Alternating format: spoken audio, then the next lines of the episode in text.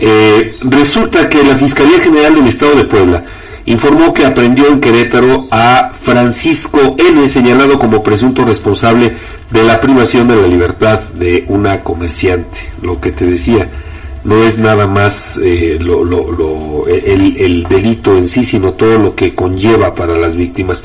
Los hechos ocurrieron en Tepeaca en el año 2015 y ya todos los involucrados en ese delito están involucrados. Vamos a escuchar esta información que nos proporciona la Fiscalía General del Estado de Puebla.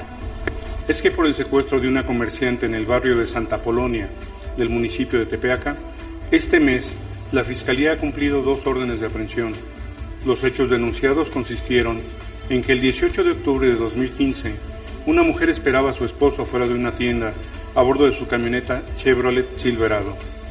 Sus familiares realizaron dos pagos de rescate por 249 mil pesos y la entrega de la factura original de la camioneta en la que fue privada de la libertad. El 26 de octubre de 2015, la víctima fue liberada en la carretera Tehuacán-Puebla. Con los actos de investigación realizados y los datos de prueba obtenidos, la Fiscalía esclareció que Francisco N.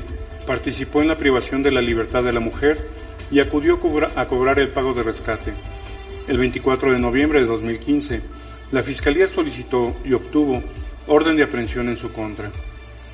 El 19 de enero de 2024, con la colaboración de autoridades del Estado de Querétaro, agentes e investigadores de la Fiscalía de Puebla dieron cumplimiento a la orden de aprehensión en el municipio de San Juan del Río. El presunto responsable fue trasladado a Puebla para ser puesto a disposición de la autoridad judicial que libró el mandamiento de aprehensión y se determine su situación jurídica. Cabe recordar que al inicio de este año, la Fiscalía informó la aprehensión y formal prisión de Paul N. por su probable participación en el mismo hecho. Un tercer partícipe, identificado como Jaime N., fue aprendido el 5 de enero de 2016. Bueno, pues ahí está esa eh, información